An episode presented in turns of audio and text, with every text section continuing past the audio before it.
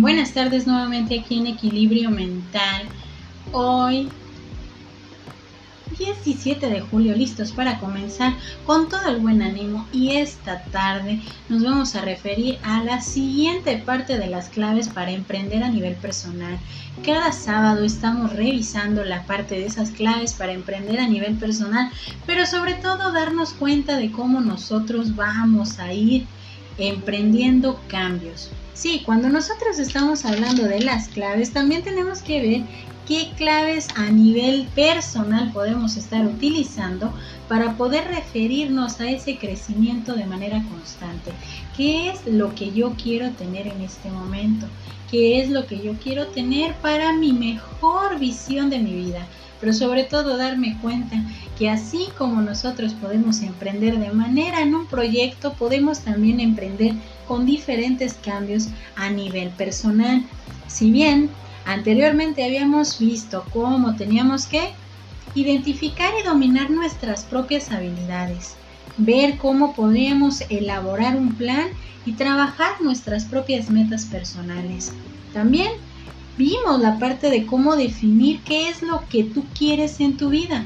Y esta tarde nos vamos a referir a la siguiente parte de todo ese compendio de palabras o de situaciones o claves que nos van a llevar a entender que también a nivel personal podemos emprender. Pero empecemos también con una frase de Karen Lund, escritora. Esta escritora, ¿cómo nos lleva con esta frase? Dentro de un año es posible que desees haber comenzado hoy. ¿Qué tal? Muchas veces nosotros nos podemos referir a diferentes metas o objetivos que nos vamos a estar colocando a lo largo de nuestra vida y estamos en la eterna lamentación de que si lo hubiera hecho, si hubiera empezado, si en este momento me hubiera decidido ya tuviera aquello o esto. Y siempre hablamos de lo que quisiéramos tener, de lo que quisiéramos ir logrando a lo largo de nuestra vida. Pero, ¿qué es lo que tú estás escuchando o haciendo para poder alcanzar aquello que te estás proponiendo? Y empecemos con esta clave. Número 4. Escucha tus pensamientos. En este punto nos podemos referir a escuchar tus pensamientos de manera positiva. Tenemos que saber emprender de manera positiva en nuestras decisiones, en lo que podemos considerar incluso como pequeñas corazonadas. Porque, porque de alguna manera nosotros al tener esa sensación también te puede llevar a experimentar qué decisiones podemos tener. Pero recordando que siempre escuchar tus pensamientos es darle de manera positiva, porque claro, tanto tenemos pensamientos negativos que nos sirven para contaminar, nos sirven para podernos estancar, pero no nos ayudan a crecer.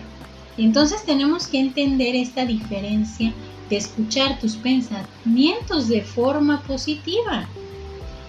Clave número 5. Analiza tus limitaciones. ¿Cuántas veces no te has detenido al realizar algo o quieres conseguir una meta porque te sientes muy debajo de aquello que pretendes alcanzar? Pero aquí hay un hay algo que tenemos que entender, hay algo muy importante. Analizar nuestras limitaciones es también parte importante de entender cómo estas limitaciones las puedo ir trabajando. Porque no solamente es aceptarlas y decir las tengo y punto, no hay más, sino empezar a trabajarlas, ¿sí? Porque tenemos que trabajar esas limitaciones. Nosotros vemos que tenemos diferentes áreas de oportunidad. Podemos sacar lo mejor, intervenir las intervenir estas áreas de oportunidad de la mejor manera para poder saber cuáles son las tareas que aún tengo que trabajar, pero cuando hablamos de metas, ¿qué es lo que te limita en este momento para poder desarrollarte de manera adecuada? Poder alcanzar tus objetivos, analizando tus limitaciones, pero también trabajando esas limitaciones para poder trabajar nuestras áreas de oportunidad. Clave número 6. Traza un mapa de conocimiento.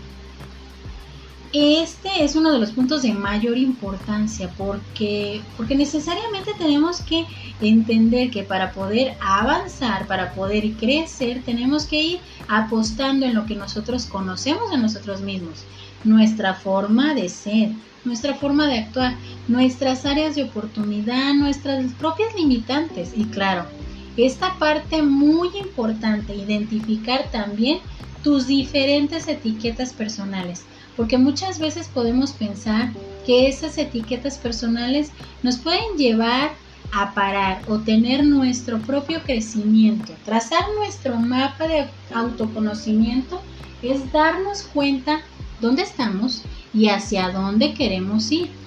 Pero lo más importante es saber cómo hemos llegado a ese lugar, claro. Con este punto podemos darnos cuenta de algo muy importante.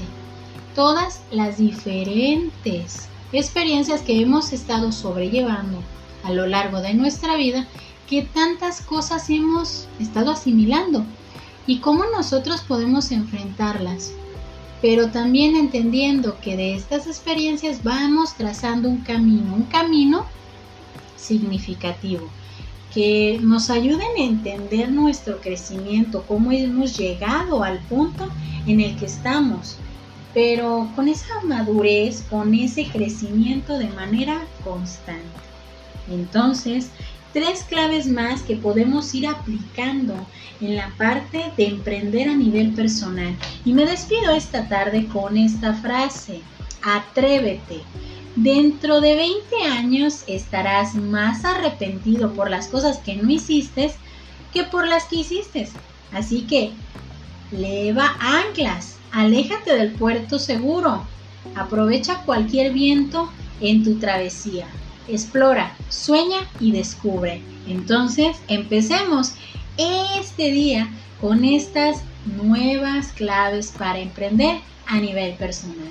Yo soy Evangelina Ábalos, esto es Equilibrio Mental, esperando que esta tarde la disfrutes y que empecemos a atrevernos a observar, a escuchar y analizar y a trazar nuestro propio mapa de crecimiento. Bonita tarde para todos.